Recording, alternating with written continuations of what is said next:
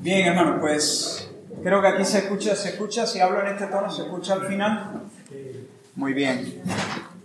Vale, pues mi intención es enmarcar todos los mensajes que vamos a, compartir durante este retiro, Dios mediante, en un texto que se encuentra en Segunda de Corintios, Segunda de Corintios capítulo 13. ¿Hasta qué hora tenemos, Rubén? Recuérdame. Las últimas menos 10 hasta la una y media. No, vale. Cuarto, una hora y cuatro. Vale, sí, suficiente. Una hora. Si se alarga más una hora. Déjame que ponga. Segunda de Corintios capítulo 13. Y quiero leer desde el versículo 11 hasta el 14. Aunque en realidad vamos a... Nuestro texto de partida va a ser... Van a ser solamente dos versículos. Dice la escritura, 2 de Corintios 13, del 11 al 14.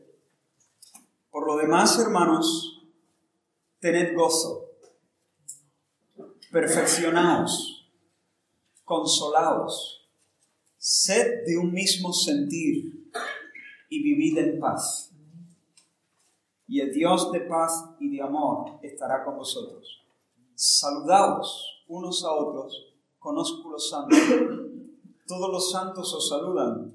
La gracia del Señor Jesucristo, el amor de Dios y la comunión del Espíritu Santo sean con todos vosotros. Amén.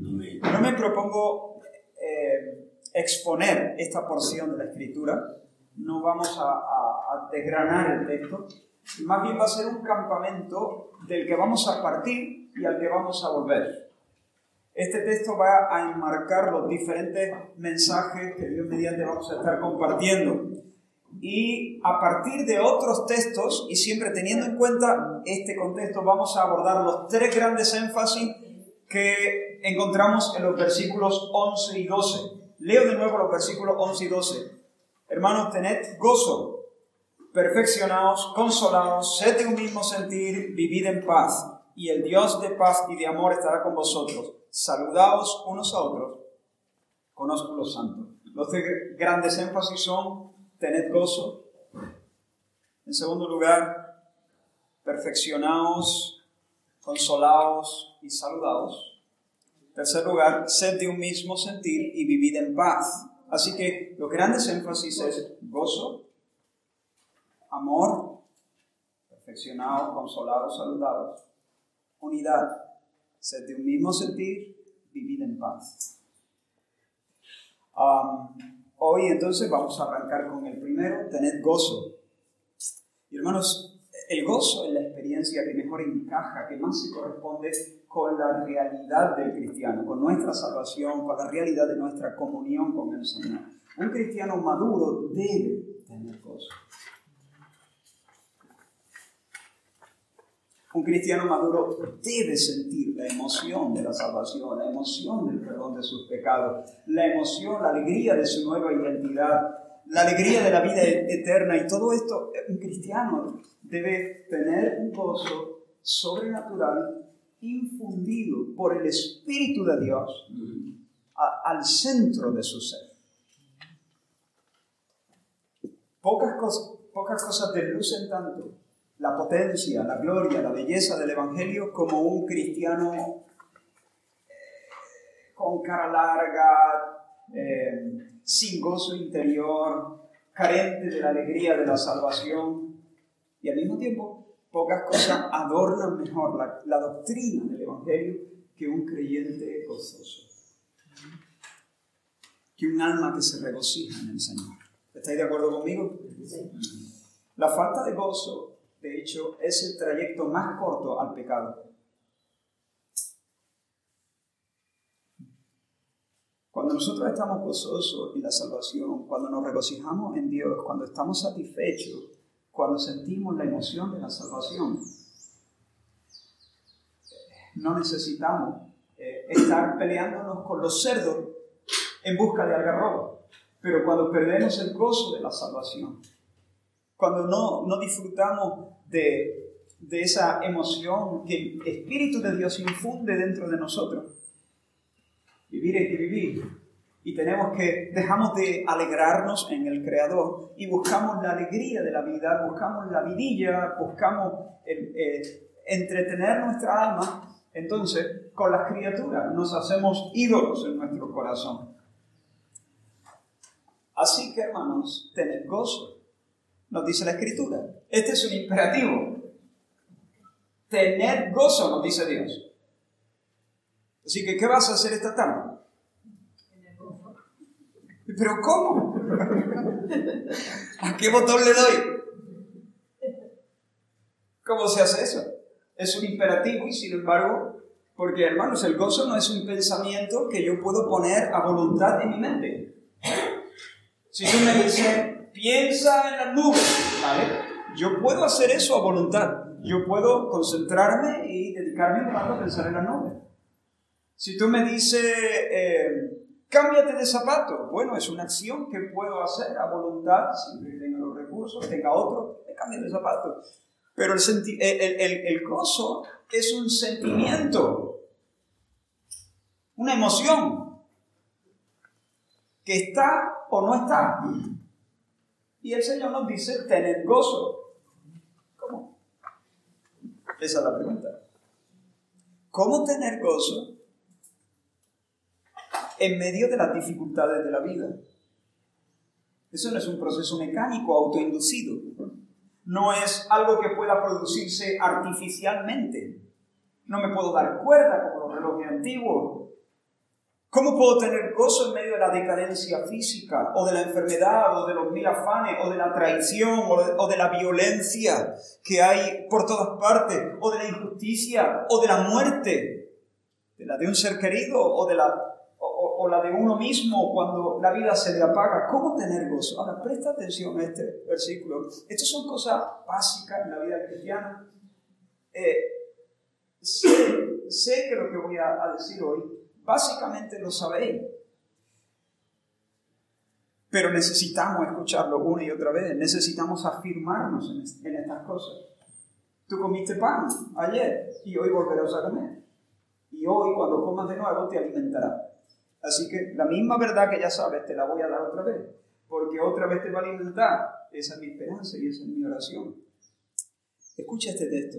Y el Dios de esperanza os llene de todo gozo y paz en el creer, para que abundéis en esperanza por el poder del Espíritu Santo. Mm.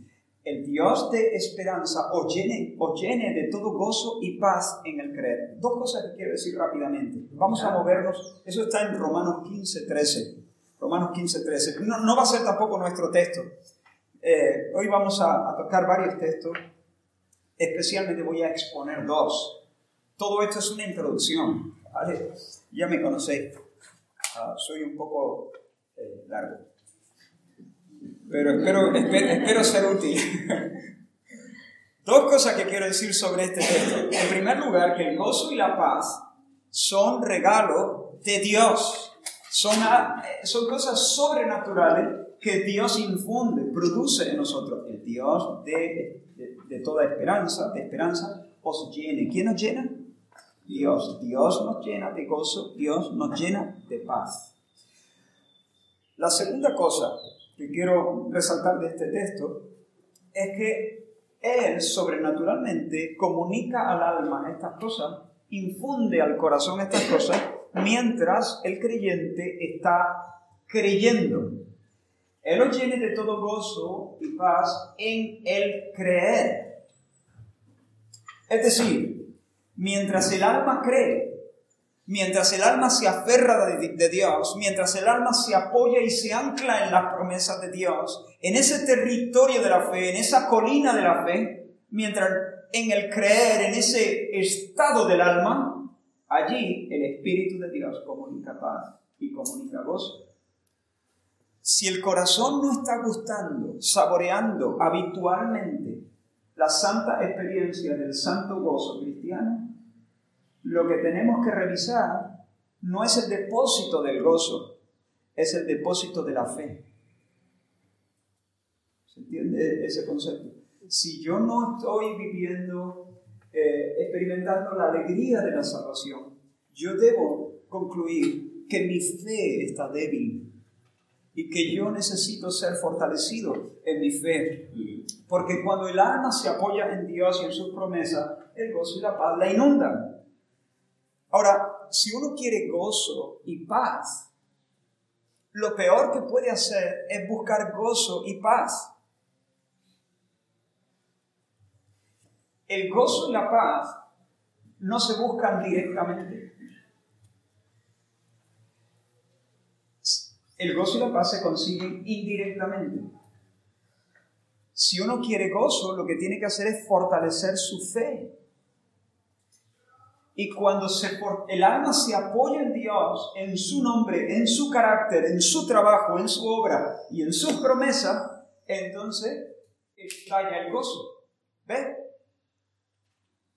Si busco el gozo y la paz directamente se me van a escapar. Si busco la emoción, directamente se me va a escapar de, la, de las manos.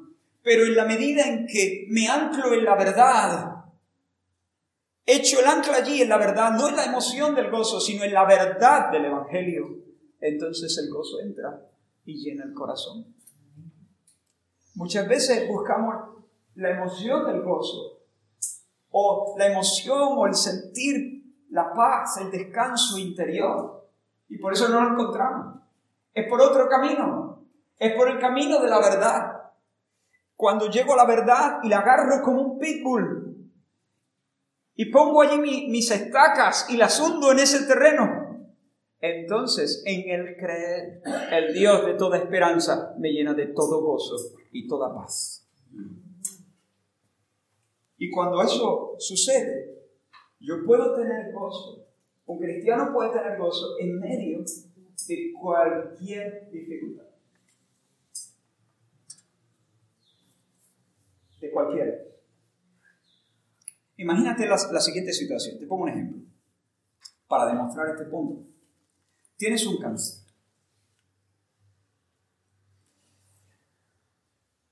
Y ese cáncer está ya a punto de vencer la resistencia de tu cuerpo.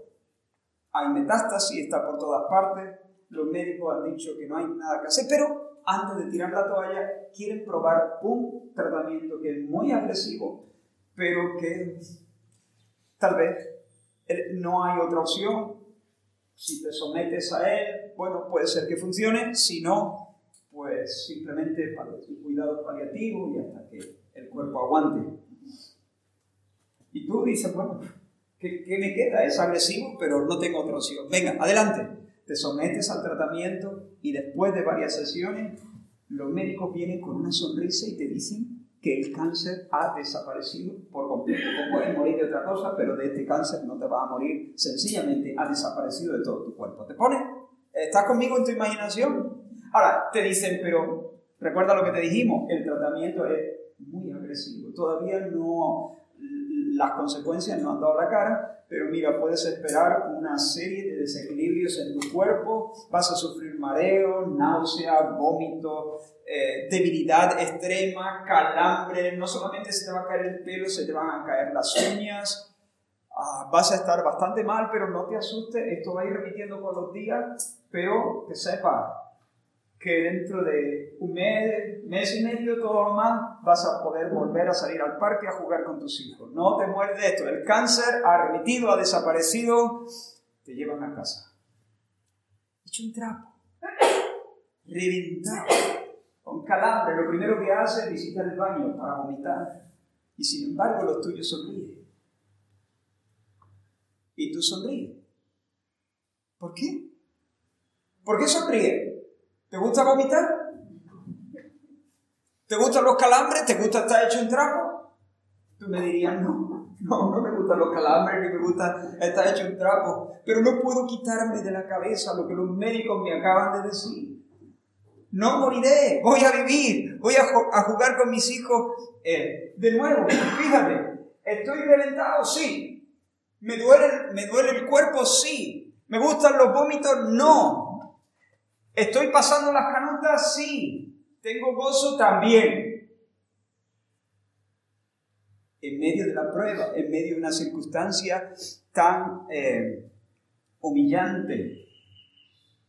Y sin embargo, por dentro hay hay un río, hay, hay, hay, un, hay una alegría, hay una esperanza, hay un canto que, aunque luego a la media hora te vuelva a venir otro momento, no te puede quitar de la cabeza la verdad que has abrazado con ansia, que el tratamiento ha funcionado y está sano.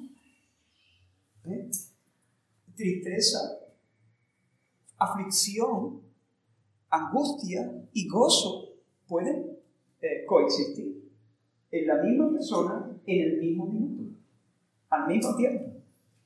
Por eso un cristiano puede estar siendo afligido de una manera muy fuerte y por supuesto decirte, no, no me gusta la traición, no, no me gusta la enfermedad, no, no me gusta enterrar a mi hijo, no, no me gusta eh, el valle o el fuego que, por, por el que estoy pasando. Pero en medio de esa situación, no puedo quitarme de la cabeza una verdad que me traspasa y que me hace tener verdadero gozo en medio de la aflicción. Así que el punto aquí es cómo crecer en la fe. He dicho que gozo y, la, fe están totalmente conectados. Si yo quiero tener gozo, tengo que crecer en la fe. Tengo que anclar mi vida en la verdad. Ahora hago una nueva pregunta. ¿Cómo crecer en la fe? Perdonadme si repito mucho. Yo sé que para algunos soy demasiado redundante, pero es que quiero asegurarme de llevarme a todos conmigo. He preguntado, he dicho primero el imperativo, tener gozo. Luego he preguntado, ¿y cómo? ¿Cómo se hace eso? He dicho, tienes que crecer en la fe, anclarte en la verdad. Espero haberte demostrado que la verdad, anclarse en la verdad, tiene todo que ver con el gozo. Pero ahora la pregunta es, ¿y cómo crecer en la fe? ¿Cómo? ¿Cómo abrazarse a la verdad? Bien, tenemos que ir a la palabra del Señor. Supongo que todos hemos tenido esta experiencia. A mí me gustan las castañas, ¿no? Eh, supongo que todos los que hemos comido castañas hemos tenido en alguna ocasión esta experiencia. Pues una castaña y observas en la piel, en la cáscara, que tiene un pequeño agujerito. ¿Qué ha pasado? Un pequeñito gusano al que yo, delante del que yo me quito el sombrero, ha, ha conseguido penetrar la, la, piel, penetrar la cáscara, currando como, como un buen gusano, y ahora vive, vive dentro poniéndose la bota. Por eso digo que yo me descubro hace dos años. Él se lo ha currado y ahí está disfrutando del fruto. Bueno, hermano, eso es lo que el Señor nos llama a hacer a nosotros con la palabra de Dios no leerla ocasionalmente, sino ser como ese gusano y tomar pico y pala y penetrar la cáscara y morar en la palabra y ponernos la botas comiendo del fruto. Mm. Ahora quiero entonces ayudaros a penetrar la cáscara en esta mañana. Esta mañana yo quiero trabajar para vuestro gozo. Quiero recordaros, como ya he dicho, lo que sabéis pero quiero hacerlo para colaborar con vuestra alegría. Y quiero ayudaros a eso, a, atravesar la cáscara hasta que lleguemos a chupar el néctar del meollo del Evangelio. Veis, yo no tengo interés en predicar cosas novedosas. Lo mío es la verdad antigua pero quiero ayudaros a chupar el néctar del Evangelio. Si tu alma se aferra a esas verdades y las entiende, y espero que el Señor nos ayude para hacerlo con una nueva luz, no importa qué situación estés viviendo, tú podrás tener verdadero gozo. No, no, no te estoy diciendo que podrás decir que tienes gozo, no, no. Te estoy diciendo que podrás sentir la santa emoción del gozo en medio de tus circunstancias la alegría de la salvación, brotando como un río en tu interior. Eso es, de eso es de lo que estoy hablando. Vamos entonces ahora sí al primero de nuestros textos, Mateo capítulo 3, versículo 13. Mateo 3, versículo 13.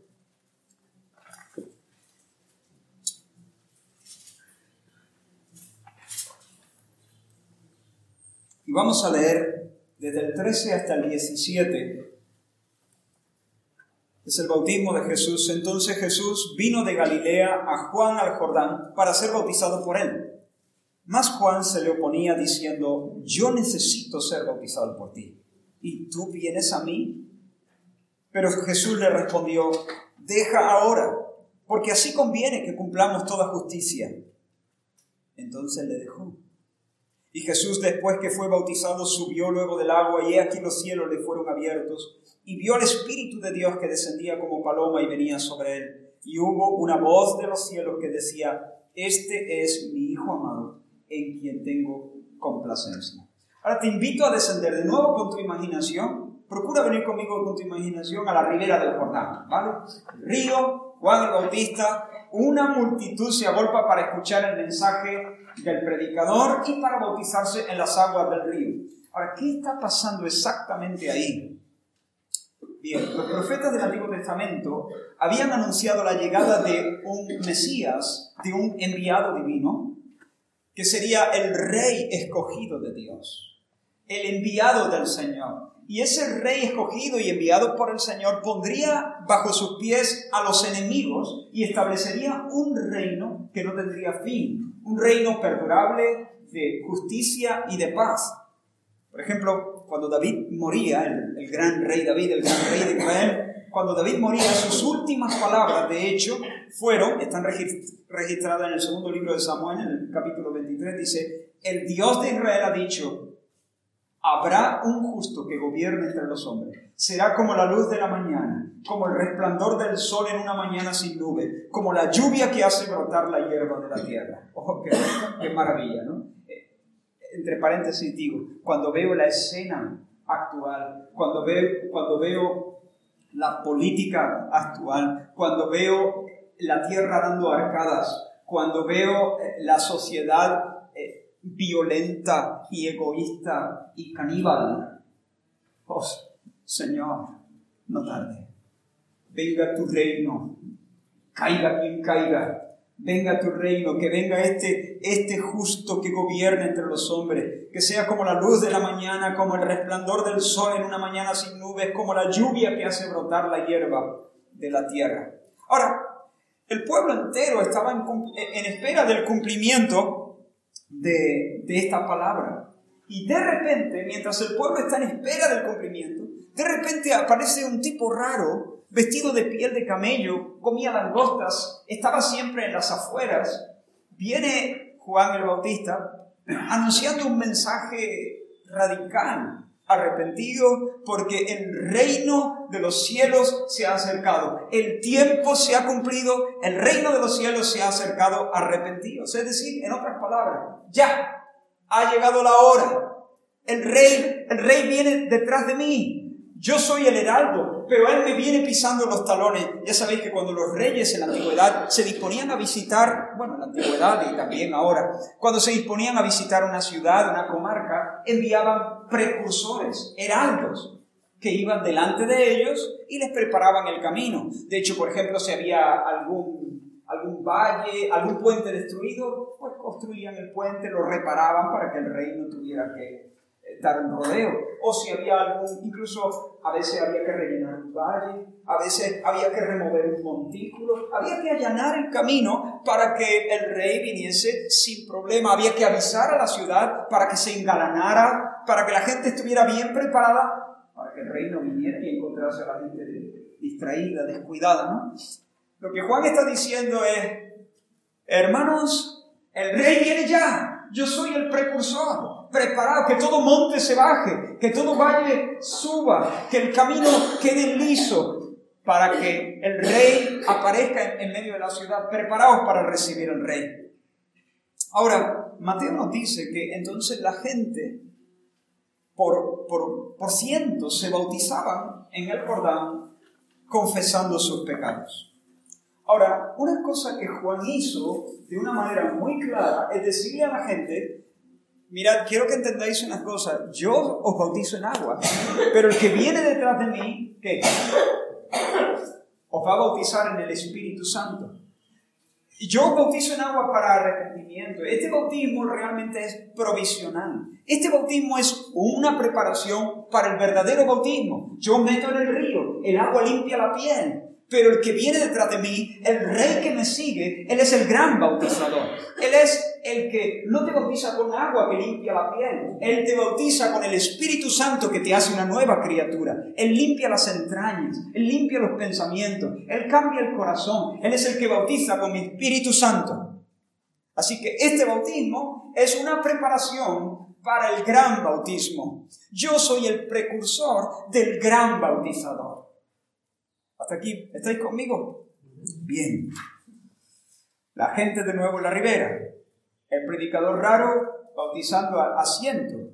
Eh, imagínate allí eh, recibiéndolos uno por uno. La gente entra en el río. Bienvenido, hermano. Confiesa tus pecados. Bueno, soy un sinvergüenza, soy un cantamañana, yo soy, soy, eh, soy un mentiroso, soy un egoísta pero yo quiero prepararme para, para recibir al gran bautizador. Yo quiero prepararme para recibir al Mesías de Israel, al justo que, que hará que, que, que, la nación florezca como la hierba en el campo. Mm. Muy bien, pues yo te bautizo, eh, vive como Dios manda, haz la voluntad del Señor y que el, Mesías cuando venga te ponga en su fila. Siguiente. Y entra el, el, el siguiente pecador, ¿no? Bueno, hermano, me alegra que, que estés aquí, que hayas creído mi anuncio. El rey viene, te lo repito, confiesa tus pecados, disponte, vive como Dios manda, comparte tus bienes. Eh, si tienes dos túnicas, regálale otra al otro. Vive de manera correcta, según la ley de Dios, para que el bautizador cuando venga realmente te incluya en su bautismo de Espíritu Santo y te ponga en su fila y te, y te ponga su diestra en su reino. Siguiente, de repente,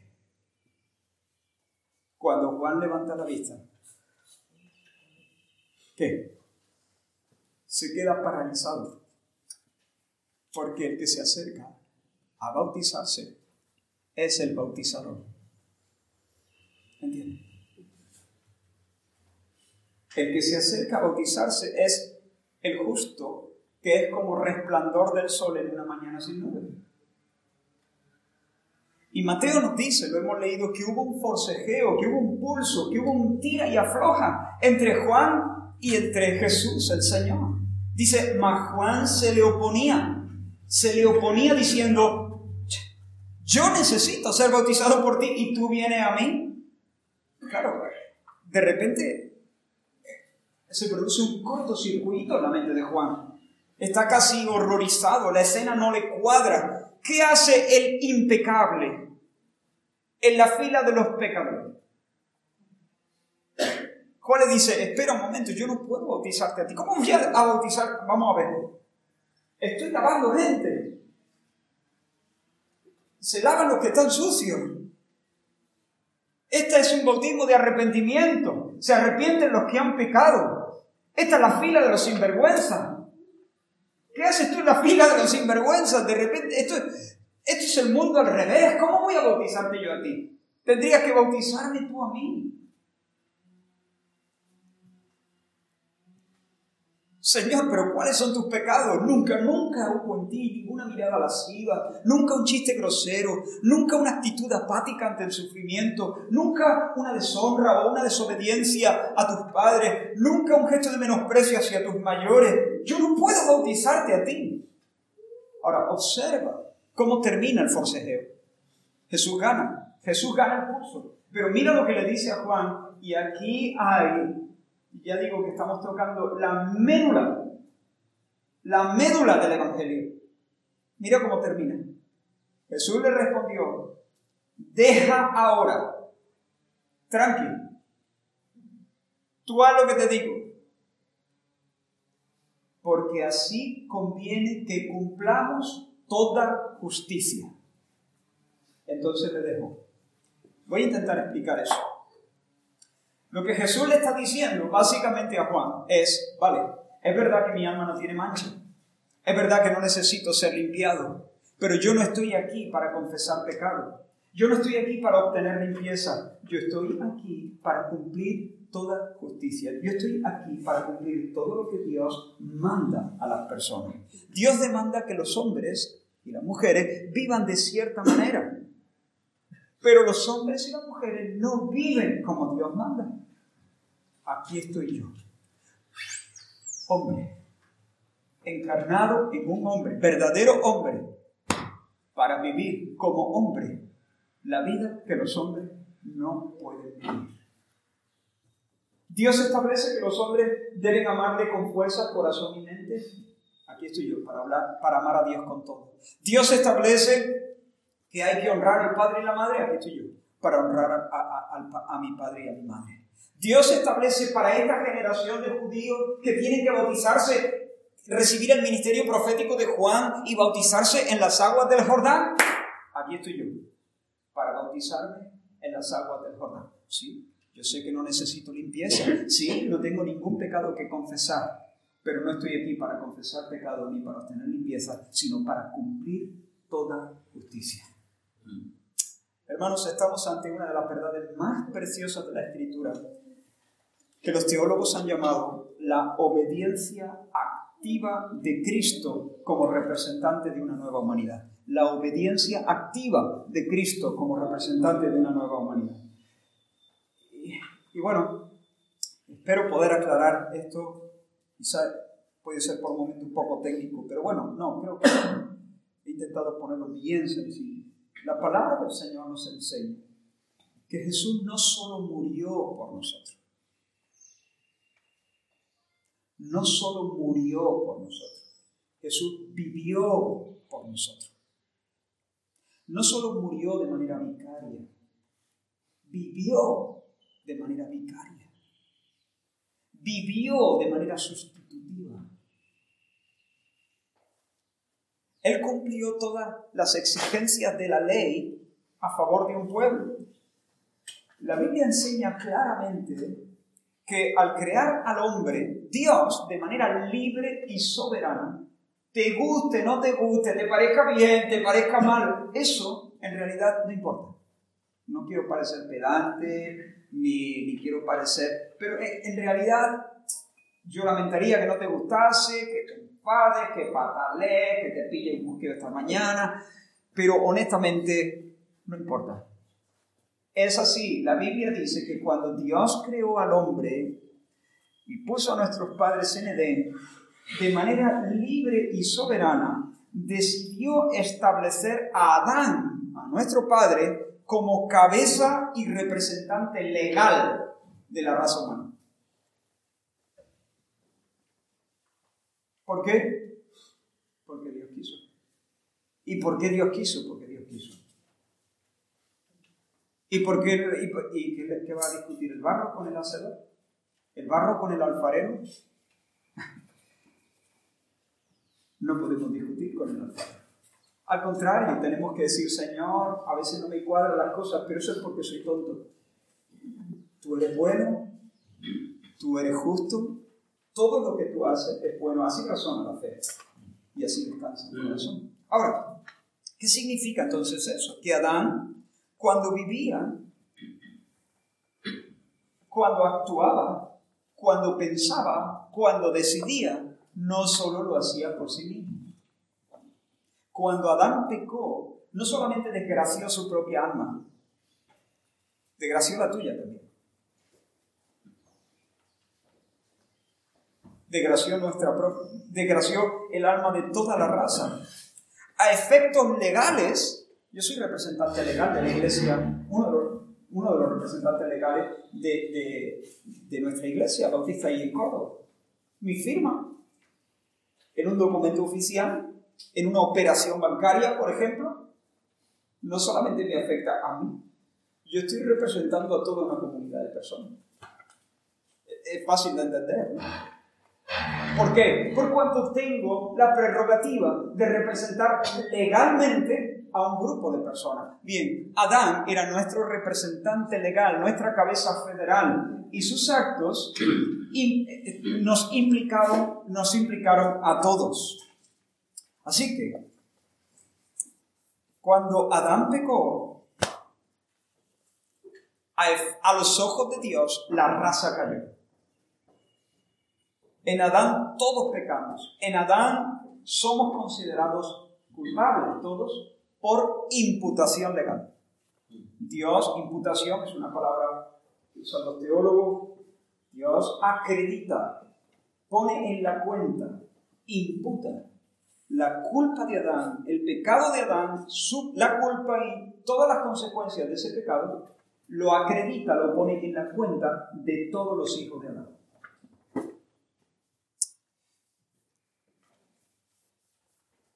Además, por el hecho de ser engendrado de Adán, por el hecho, de que Adán engendró hijos según su semejanza, no solamente se nos imputa su pecado, sino que además nacemos corruptos, corrompidos, con una naturaleza corrupta, porque Adán se corrompió y ahora todos sus hijos, no solamente a nivel legal somos considerados pecadores, se nos imputa el pecado de Adán, sino que además heredamos la naturaleza de, nuestro padre, Adán. Así que nacemos como culpables, pero también nacemos con una naturaleza pecaminosa. Una naturaleza pecaminosa. Todos nacemos torcidos desde nuestra concepción. Y a eso se le llama el pecado original. Estamos sucios. Estamos averiados comillas, separados de Dios, orientados hacia pasiones egoístas. Somos enemigos de Dios desde que nuestro corazón hace boom, boom, por primera vez en el, en el vientre de nuestra madre. Enemigos. Eso es lo que enseña la Biblia. El niño en el vientre de su madre es un enemigo de Dios. Y ese corazón cuando digo corazón no me estoy refiriendo al músculo, ¿no? Sino el, el centro de su ser es enemigo de Dios y, siente una hostilidad hacia Dios.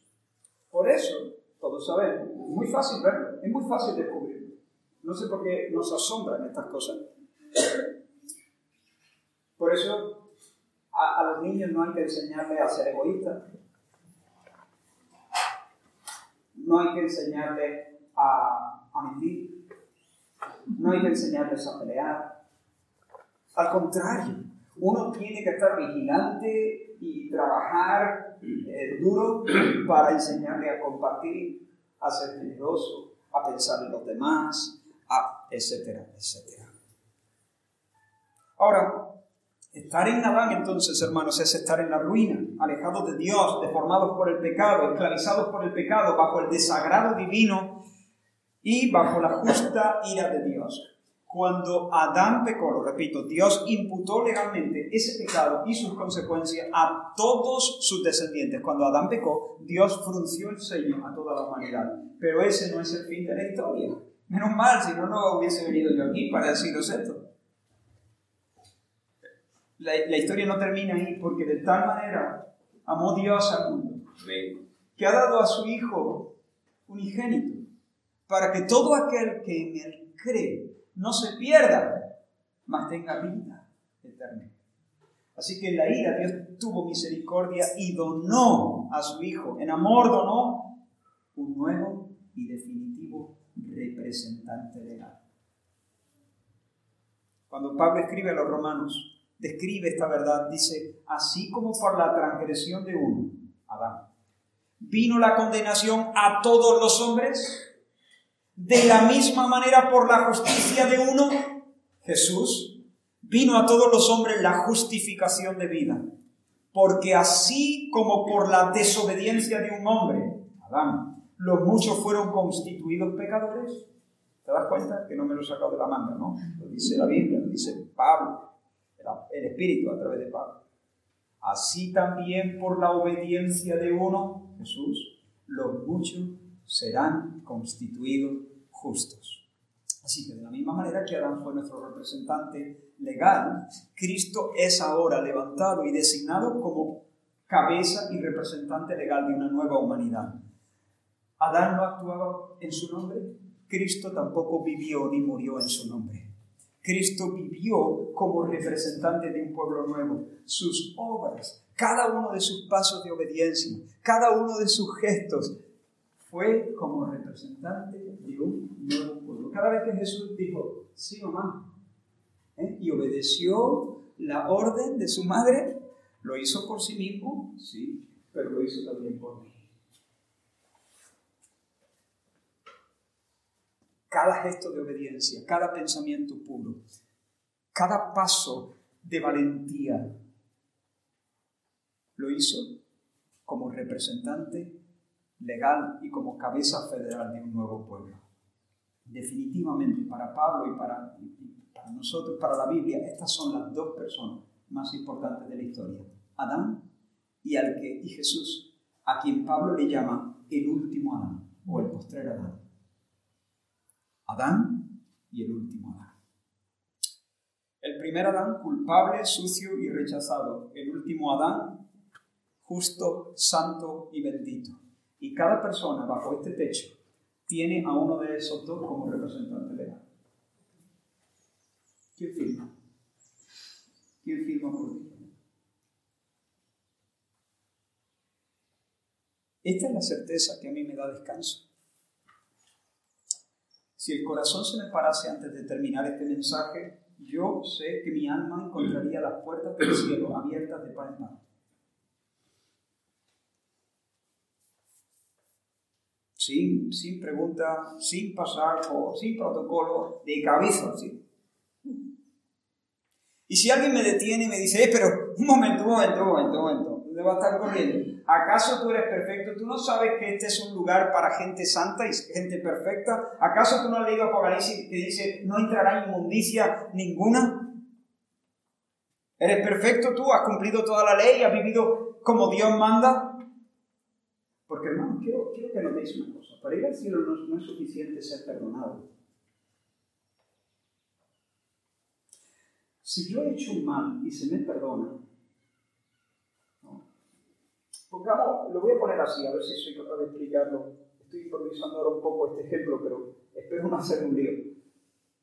Yo parto de cero, ¿vale? Parto de cero, estoy a cero, naco, ¿no? Pero ahora peco, venga, menos 5. Y vuelvo a pecar, menos 5. Y tengo una deuda al final de, de, de pongamos menos 1000. Pero ahora llega el Señor y me perdona. ¿A cuánto me quedo? A cero, no tengo deuda.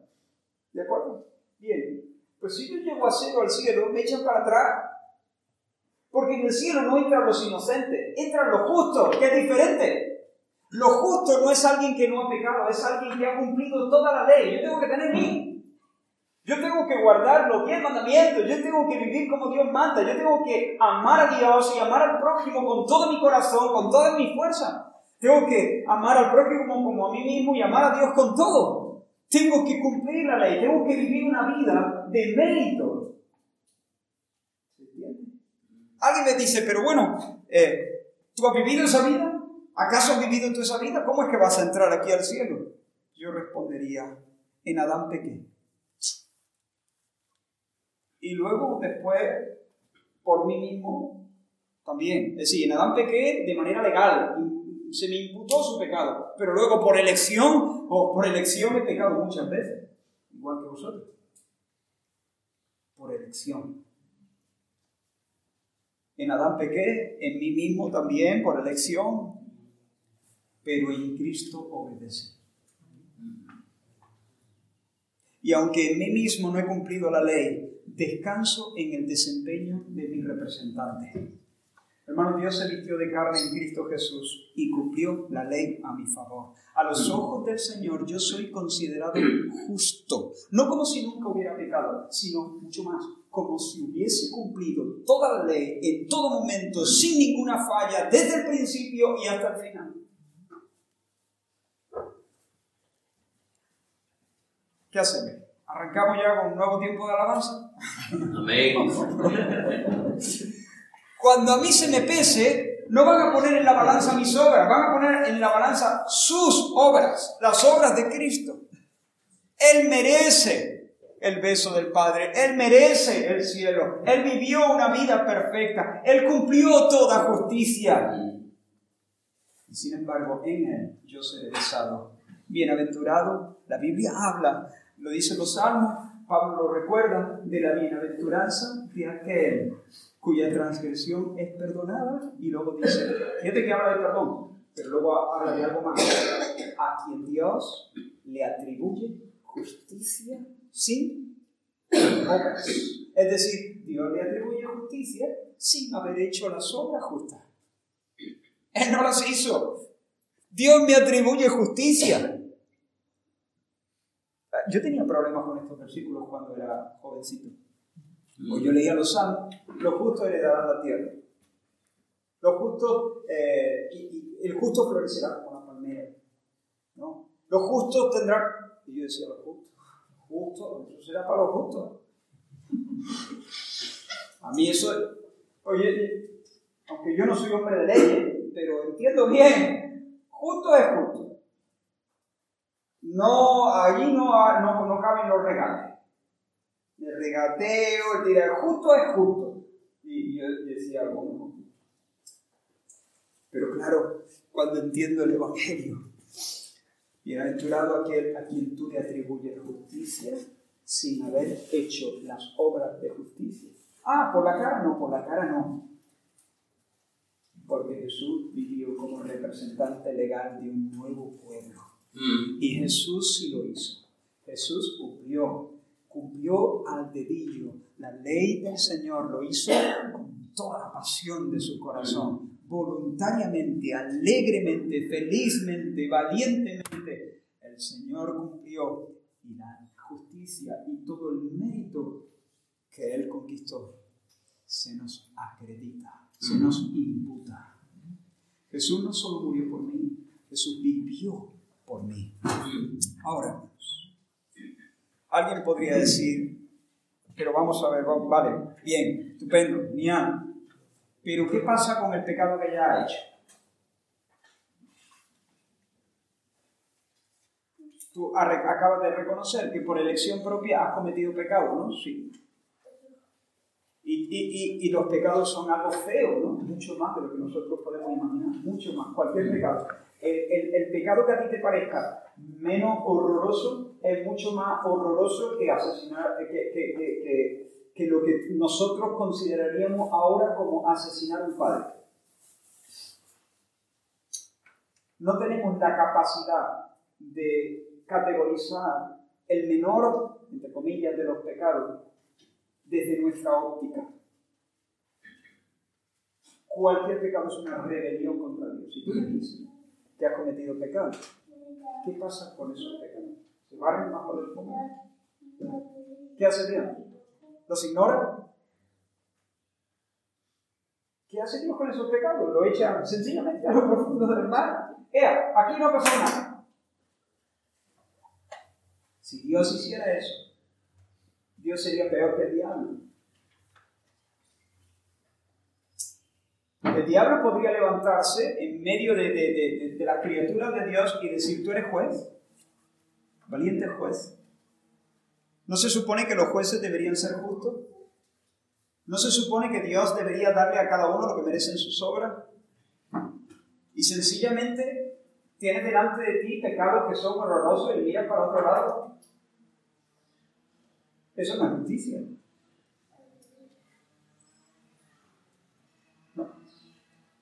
¿Se entiende ese, concepto? ¿Qué, ¿Qué pasa entonces con los pecados? Bien, esto nos lleva a nuestro segundo texto y este va a ser muy sencillo porque yo sé que el tiempo avanza deprisa. Pero dejadme que os lea un, un texto muy conocido en Lucas capítulo 23. Cuando llegaron al lugar llamado de la calavera, le crucificaron a Cristo. Lucas 23, 33 en adelante. Lucas 23, 33 en adelante hasta el 47. Cuando llegaron al lugar de la calavera, le crucificaron allí y a los malhechores, uno a la derecha y otro a la izquierda. Y Jesús decía, Padre, perdónalos, porque no saben lo que hacen. Y repartieron entre sí sus vestidos, echando suertes. Y el pueblo estaba mirando, y aún los gobernantes se burlaban de él, diciendo, a otro salvó, sálvese a sí mismo, si este es el Cristo, el escogido de Dios.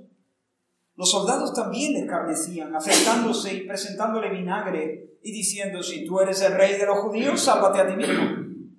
Había también sobre él un título escrito con letras griegas, latinas y hebreas. Este es el rey de los judíos.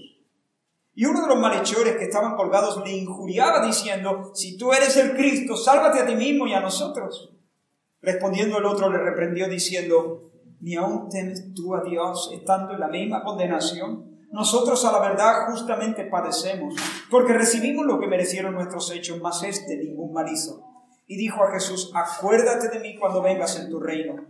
Entonces Jesús le dijo, de cierto te digo que hoy estarás conmigo en el paraíso. Cuando era como la hora sexta, hubo tinieblas en toda la tierra hasta la hora novena. Y el sol se oscureció y el velo del templo se rasgó por la mitad. Entonces Jesús, clamando a gran voz, dijo, Padre, en tus manos encomiendo mi espíritu. Y habiendo dicho esto, expiró. Cuando el centurión vio lo que había acontecido, dio gloria a Dios diciendo verdaderamente, este hombre era justo. Ahora hermanos, dejadme que os lleve ahora también a, la cumbre de ese monte. Es viernes, ¿vale? Estamos, no hoy, sino en, en este día, este día en el que crucificaron a Jesús. Este es el auténtico viernes negro y eran las nueve de la mañana cuando Jesús fue alzado. Lo pusieron allí sin ropa y sin anestesia, clavado a, las maderas de una cruz romana. Y quiero que le contemples un momento. Contempla al Rey en el Calvario. Él es el que sosiega los vientos, Él es el que echa fuera los demonios, Él es el que multiplica los panes, el que cura la fiebre, él es eh, el hombre lleno de nobleza y lleno de valentía. Y está amoratado por los golpes, respira con dificultad. Jamás, jamás el mundo había visto un hombre tan absolutamente desgraciado. Esa es la palabra que quiero decir. Desgraciado. E-, esa es la imagen del desgraciado. ¿Significa? Sin gracia. Es la imagen de la desdicha. Es el blanco de todos los dardos. Es la percha de la juventud. Su madre lo mira traspasada de dolor porque ejecutan a su Jesús entre miserables. Esperaba verle colmado de honores. Si es tan bueno, es tan bueno.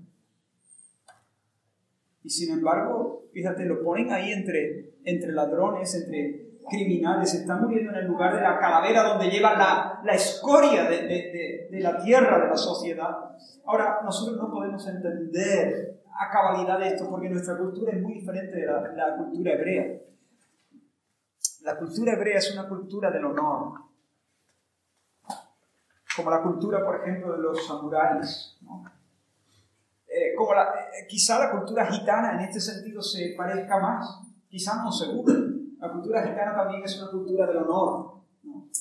En una cultura del honor, lo que más duele es la deshonra. En una cultura del honor, el samurái cuando se ve deshonrado hace la raquí, porque prefiere la muerte a la vergüenza. En una cultura del honor, la deshonra duele más que los clavos y es preferible eso, es preferible morir a ser avergonzado. Pero a Jesús le dan las, las dos cosas, muerte y vergüenza, muerte e infamia, clavos y burlas. El rey se desangra en público y los que pasan le, menosprecian, meneando la, la, cabeza. ¡Eh, qué pasa, Salvador! ¿Eh? Tú que ibas a saludar a todo el mundo, venga ya. Deja de tirarte faroles. Venga, desclávate, desclávate. Desclávate y te hacemos un curtazo. No, no, iba a derrumbar el templo y lo iba a reconstruir en tres días. Templo ni qué templo, si no eres capaz ni siquiera de desclavarte.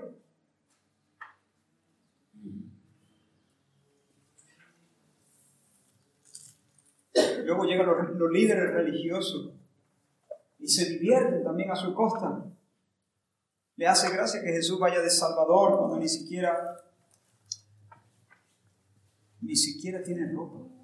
Está desnudo, desnudado por los gentiles, desnudado por los gentiles. El rey de los judíos iba a poner a los enemigos bajo la planta de sus pies, desnudado por sus enemigos, exhibido como carroña, los buitres volando sobre su cabeza. Los soldados se, se burlan también, se rifan la ropa, él es la mofa de los caminantes, Él es la mofa de los religiosos, Él es la mofa de los soldados, de hecho, Él es la mofa incluso de los ladrones que morían a su lado. En, primer momento empezaron a burlarse los dos. Uno de los evangelistas nos dice que los dos se burlaban. Ya no se puede caer papá. No. Los insultos no se reparten entre los crucificados. No, es que, hay dos tipos, dos sinvergüenza, que están muriendo allí porque se lo merecen y ni siquiera reciben una burla. No, no, es que ellos participan en la carnicería. Ellos participan en el escarnio público de Jesús. Las burlas se lanzan como pedradas a la cruz del centro, donde está Jesús. Y así transcurre el tiempo. ¿Y qué hace el Padre? Porque esto es lo que nos interesa. ¿Qué hace el Padre? Cuando dan las doce del mediodía, que es la hora donde el, sol reina en el centro del cielo, donde no hay sombra, de repente las tinieblas cubren la tierra. Nos dice la escritura. Se, hizo, se, se hicieron las tinieblas. Y la oscuridad prevalece durante tres horas, desde las 12 hasta las 3 de la tarde. Ahora, si uno ha leído la escritura, estoy terminando hermanos, pero pido un poco más de atención. Si uno ha leído las escrituras, es muy fácil ver que las tinieblas siempre representan eh, juicio, rechazo de Dios, turbación de parte de Dios. Cuando la noche se apoderó de aquel día, a las 12 del mediodía, lo que el Señor está diciendo es que se está ejecutando el juicio de Dios. Dios cayó sobre el Calvario como cayó sobre Egipto durante las plagas, ¿verdad? Una de las grandes plagas que el Señor envió a Egipto, tinieblas. Bueno, pues de nuevo ahora la plaga se concentra sobre la cumbre del monte y la tierra quedó a oscuras. Para cuando el Señor acudió al Jordán, lo hemos visto antes, ¿no? El cielo se abrió. ¿Y qué dijo el Padre? Tú eres mi hijo querido, te quiero, te quiero, me deleito en ti, me deleito en ti. Eso fue lo que dijo el Padre. Y el Espíritu Santo en forma de paloma. Por cierto, no me resisto a, decirlo. Eh, bueno, sí, sí, si no me voy a ir. Perdón, luego lo digo fuera de tiempo. Sin embargo, ahora, ¿qué hace el Padre? ¿Qué dice el Padre? Nada. Solo negrura y abandono y de repente el que rompe el silencio es Jesús diciendo, Eli, Eli, o Eloi, Eloi, lama sabactani, Dios mío, Dios mío, ¿por qué me han desamparado? Hermano, nunca nadie estuvo tan solo. El desamparo es absoluto. Sobre el madero hay un hombre santo, desolado, despojado de todo cuanto pudiera darle consuelo, darle descanso, placer, seguridad, satisfacción. El dolor físico no es comparable con el tormento de saberse dejado de la mano de Dios. Dios, hermanos, le ha declarado la guerra a su Hijo. ¿Habéis visto los salmos imprecatorios? ¿Habéis leído esos salmos? Son incómodos de leer, ¿verdad? Donde el salmista eh, dice, le dice a Dios acerca de los enemigos, arrásalo Dios, ¿no? Estrellalo, que sepa lo que es bueno, estoy poniendo con mis palabras, ¿no? Pero no les des reposo, acábalo, Señor. ¿Ha leído ese tipo de salmo? bueno, eso, es lo que los pecadores merecen, honestamente, pero no solo eh, eh, el vecino tuyo. Eso es lo que todo pecador merece. Bueno, pues aquí se están cumpliendo los salmos imprecatorios. Aquí está el Padre, arrasándolo, dándole lo que es bueno. Dios pone su saeta, su flecha en su arco y la dispara al centro, al corazón de su Hijo amado. ¿Lo odia? No, lo ama. Lo ama como nosotros nunca jamás ni en mil eternidades podremos llegar a calibrar. Lo ama. Lo ama pero lo destroza. Lo ama pero lo maldice. Lo ama pero lo arrasa. Lo ama pero le quita todo consuelo y todo alivio. Lo ama pero lo, lo abandona. Miradle sin atractivo, despreciado, desechado, tocado y hundido sobre la cruz. Pero mientras pasan las horas, hay uno de los sinvergüenzas que está a su lado, empieza a sentirse mal al principio los dos metían, echaban leña al fuego, ¿no? Pero uno empieza a darse cuenta, uno empieza a sentir lo que Juan sintió cuando Jesús se metió en el agua. Aquí algo no cuadra. Aquí algo parece que no está en su sitio. Y este, este, pecado, este, este criminal que estaba en la cruz empieza a atar cabo y decir, espera, espera, espera, espera, y le dice a su compañero, un momento, para allá, para allá, para allá. Ni siquiera tú temes a Dios, en la misma condenación. Escucha, tú y yo merecemos esto. No lo hemos ganado a pulso, pero este hombre no. Él, él no lo merece. Él no ha hecho nada malo. De repente Dios, el Espíritu de Dios le ha abierto los ojos a ese pecador y está viendo algo que a simple vista no se veía. ¿Y luego qué pasó? Dice que cuando Jesús hubo tomado el vinagre, esto nos lo dice Juan en su Evangelio, en el capítulo 19, cuando Jesús hubo tomado el vinagre, dijo, ah, estas son unas palabras que deberíamos poner en todo lugar. Deberíamos ponerla al lado del espejo o delante, o en el frigorífico. Si era un hombre en el frigo, ser una mujer, no, es broma, estoy... Ah, en griego sonaría algo así como tetelestai, pero supongo que Jesús lo dijo en arameo, o en hebreo, en hebreo bien, hebreo. Ah, en castellano suena consumado es, consumado es, y lo dijo gritando, es el grito del campeón, el grito del conquistador, consumado es, y habiendo inclinado la cabeza, entregó el espíritu, expiró. ¿Qué significa eso? Está hecho, está hecho, ha sido completado. Y enseguida dijo, papá, en tus manos encomiendo mi espíritu. Y exhaló. En otras palabras, Jesús grita. Ese hombre desnudo y desolado de repente coge fuerza para gritar como un campeón, diciendo, lo hice, acabé, terminé, está hecho. Hermanos, el Cristo maltrecho, que no coge la postura sobre las maderas, está haciendo un trabajo para el cual fue destinado desde antes de la fundación del mundo el trabajo de morir un viernes a las 3 de la tarde en, el monte de la calavera, en un rincón del mundo, en una cuneta, como sustituto de los pecadores.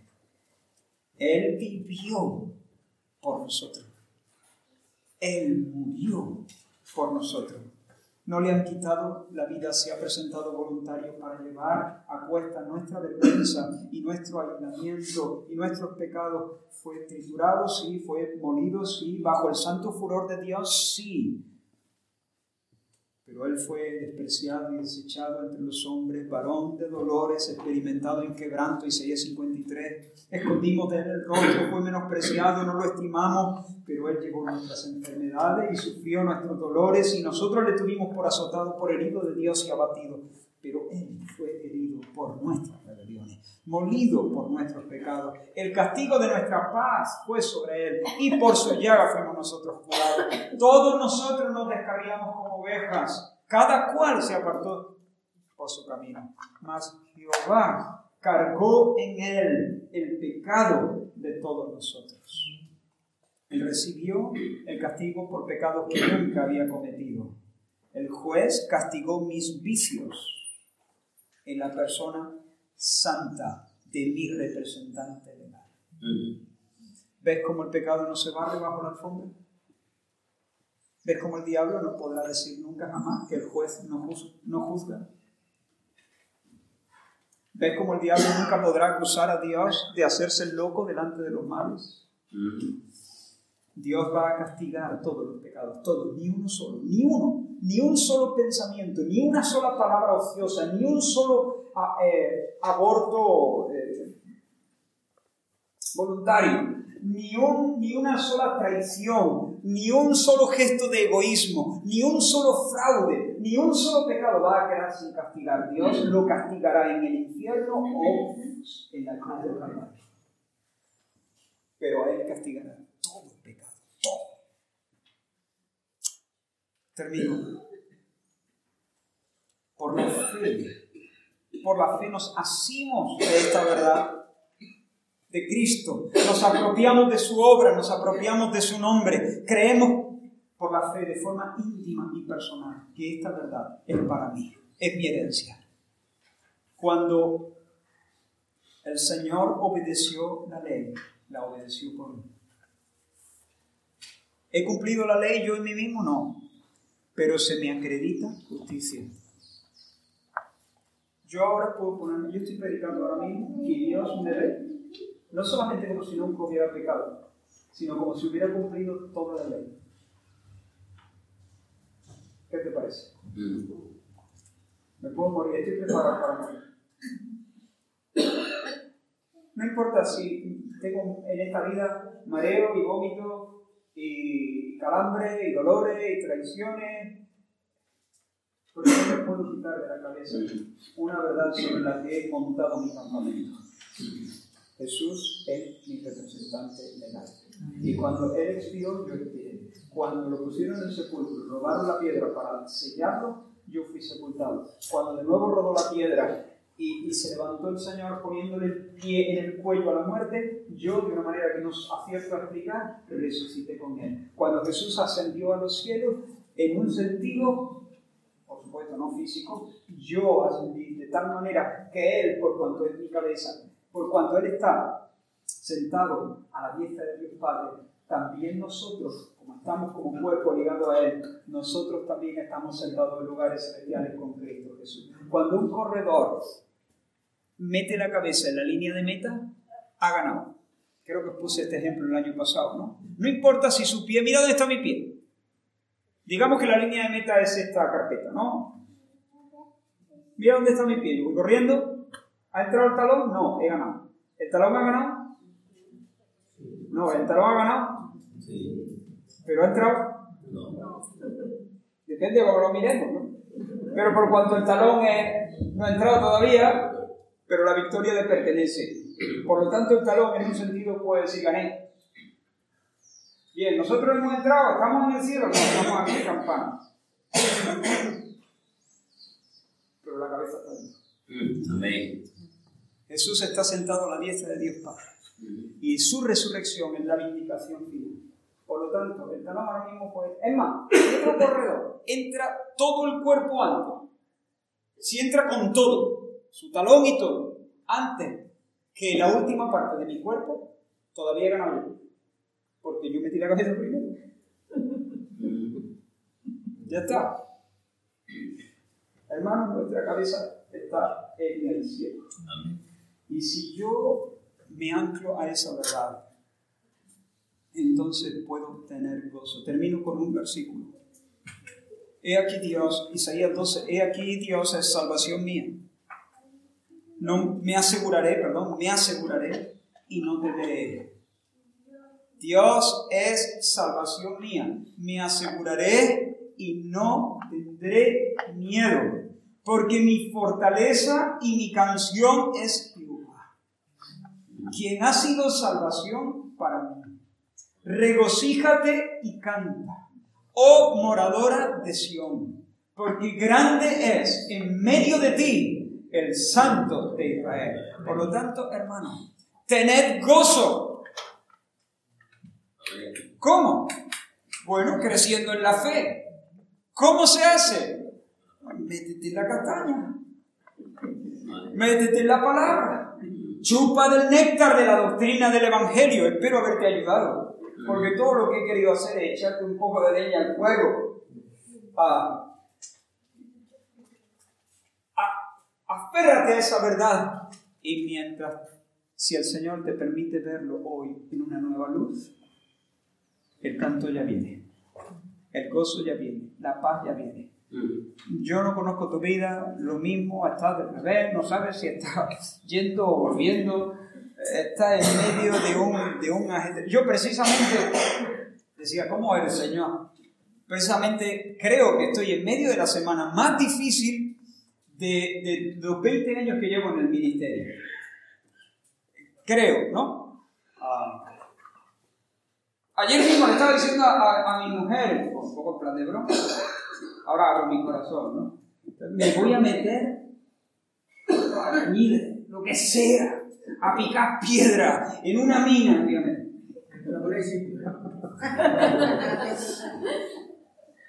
¡Qué envidia! ¡Qué envidia de esos mineros!